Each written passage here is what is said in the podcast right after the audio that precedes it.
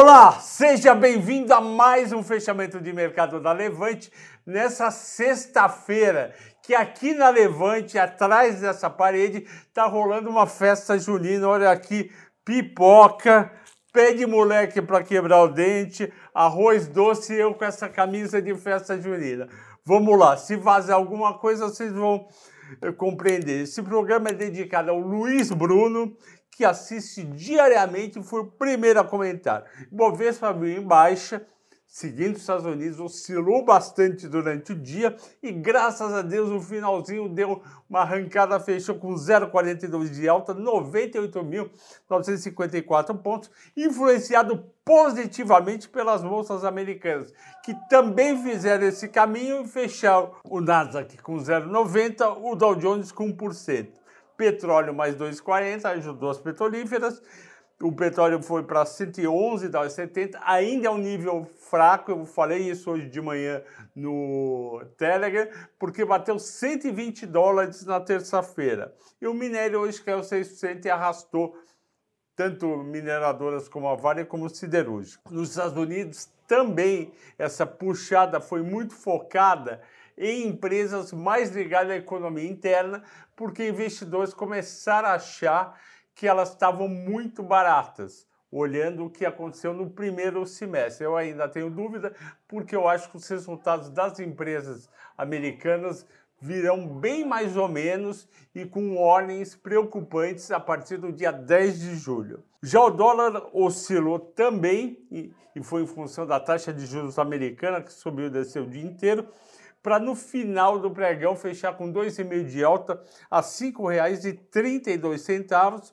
No exterior, o dólar americano subiu 0,40 versus o DXY. O DXY é formado de moedas fortes, principalmente euro e em franco suíço e libra esterlina. vou lembrar vocês que há cinco ou seis semanas atrás, quando o dólar chegou a, 5, a 4,70, depois voltou para 4,80. Eu falei: olha, se você vai viajar em julho, se você quer investir em dólar, se o seu filho vai estudar lá fora, compre que 4,82 era o preço na época, está um preço muito bom e eu estou comprando para o meu filho que vai viajar para Portugal.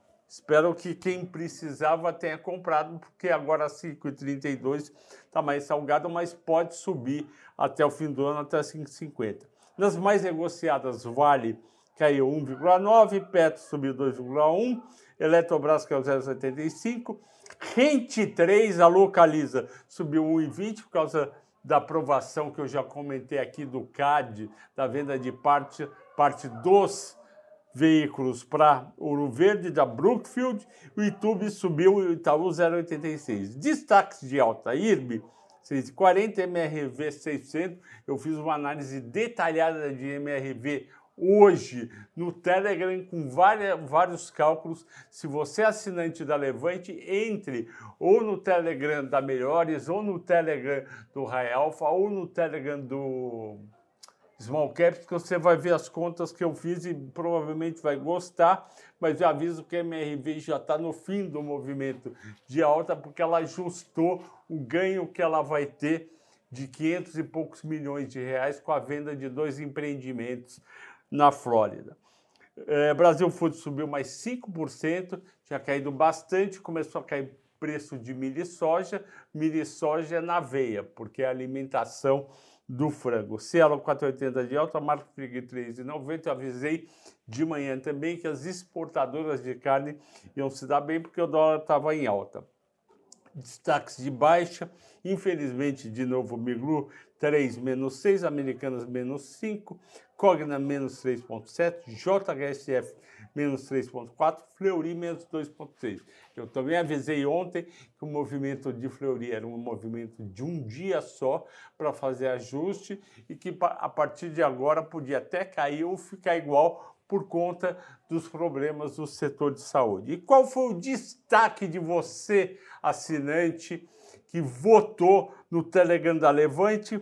Foi a TRPL 4, a nossa querida ISA CETEP, Companhia de Transmissão de Energia Elétrica Paulista, que é uma transmissora que o grupo ISA, que é um grupo latino-americano, é o principal acionista com 85% das ações ordinárias. E o que, que aconteceu? A ISA CETEP arrematou na quinta-feira o lote 3 do leilão de linhas de transmissão.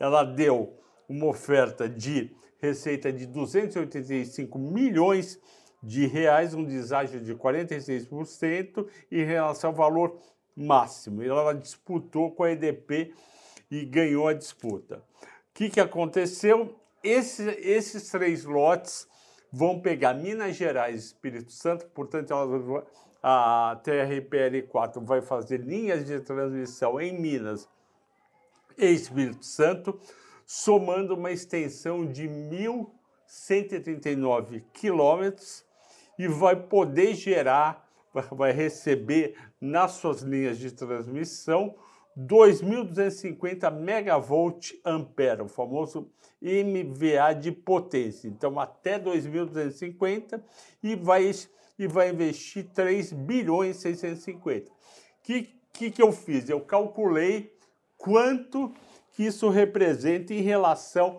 ao total da companhia.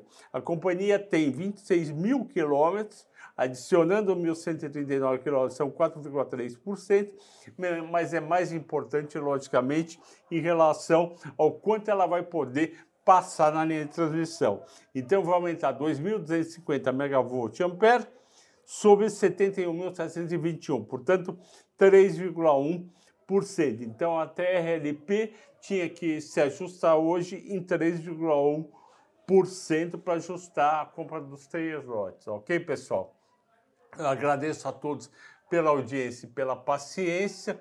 Tenha um ótimo final de semana, descanse, vá no cinema, faça exercício e assista amanhã às 14 horas o novo mata-mata feito especialmente para vocês que teremos Copel versus Celesc. Celesc é a Companhia de Energia Elétrica de Santa Catarina e eu vou adiantar, ela está de graça.